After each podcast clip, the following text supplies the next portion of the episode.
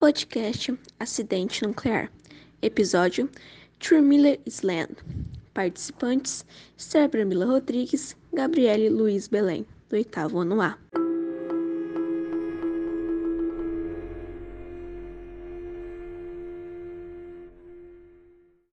Por que escolhemos esse episódio?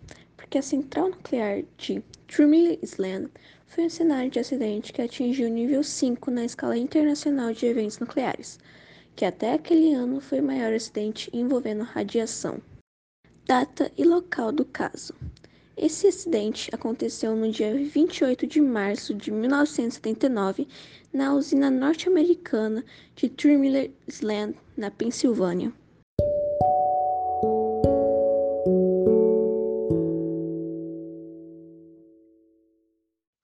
Um dado triste é a quantidade de pessoas que morreram na consequência desse acidente.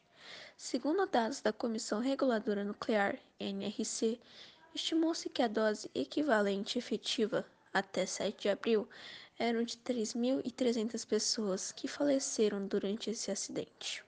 Quais foram as consequências para o meio ambiente e para os seres vivos? Isso inclui o ser humano? O reator TM2 sofreu graves danos e emissão de gases radiativos, que afetou cerca de 25 mil pessoas. Uma fusão parcial do reator provocou grandes emissões de gases radiativos para a atmosfera, as quais nunca foram quantificadas nem analisados os seus efeitos na população. O acidente não provocou mortes nem vazamento radiativo significativo para o meio ambiente, mas em menos de quatro horas os gerentes da usina viram-se dentro de uma crise de proporções nacionais que precisou da interferência do governo federal, até porque os empregados e população local, sem saber, estiveram sob sérios riscos de contaminação. Como o caso poderia ter sido evitado? Qual foi a posição do governo local na época? Apesar de ter sido declarado estado de emergência, nenhum dos 15 mil habitantes que moravam na área até 2 quilômetros da área contaminada foi evacuado. O governo do estado da Pensilvânia iniciou a retirada dos habitantes só dois dias depois, começando com gestantes e crianças. Mais de 100 peritos foram reunidos para tentar esfriar os elementos combustíveis e assim controlar o reator até desligado. Uma comissão nomeada pelo, pelo então presidente dos Estados Unidos, Jimmy Carter, chegou à conclusão de que o acidente fora causado por falha humana, ou seja, se não fosse pela falha humana, o acidente não teria ocorrido. Como foi a reação da comunidade local? Às 3h53 daquela quarta-feira, parte dos moradores da cidade de Harrisburg acordou com um barulho ensurdecedor. Lembrava o som de uma chaleira, mas era tão potente quanto de um jato decolando.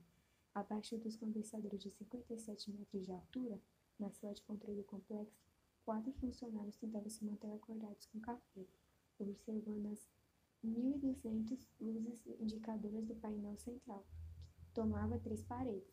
Involuntariamente, eles transformariam uma falha mecânica num acidente muito mais sério. Qual o tipo de radiação envolvida e qual é a fonte dela? Uma bolha de gás altamente radioativa havia se instalado na parte de cima do reator. Uma parte do urânio derreteu e o material fisionásium entrou em contato com água. Segundo as informações, houve uma pane na bomba de água no sistema de resfriamento, que fica fora do prédio da usina. Gases radioativos começaram a evaporar já bem cedo na manhã de 28 de março de 1979, num dos dois reatores da usina Three Mills Land, nas proximidades de Harrisburg, a capital do estado americano da Pensilvânia. O correspondente alemão narrou o incidente da seguinte maneira: Segundo as informações que dispomos, houve uma pane na bomba de água do sistema de resfriamento, que fica fora do prédio da usina. Imediatamente entrou em funcionamento um sistema de emergência, mas um técnico o desligou antes do tempo. Não se sabe o porquê, mas isso desencadeou um processo que poderia ter resultado na explosão do reator. Supostamente, por volta das quatro da manhã, o circuito responsável pelo abastecimento de água das turbinas a vapor que faziam com que o circuito de resfriamento do circuito primário parasse de funcionar. O superaquecimento produzido no núcleo do reator resultou em um aumento na pressão do circuito primário, causando a introdução de hastes de controle destinadas a interromper automaticamente o reator nuclear. Como a notícia repercutiu na época e como é vista hoje em dia? O tema foi assunto constante na imprensa americana, em todos seus boletins de notícia. Mais de 100 peritos foram reunidos para tentar resfriar os elementos combustíveis e assim controlar o reator até desligá-lo nas performances necessárias.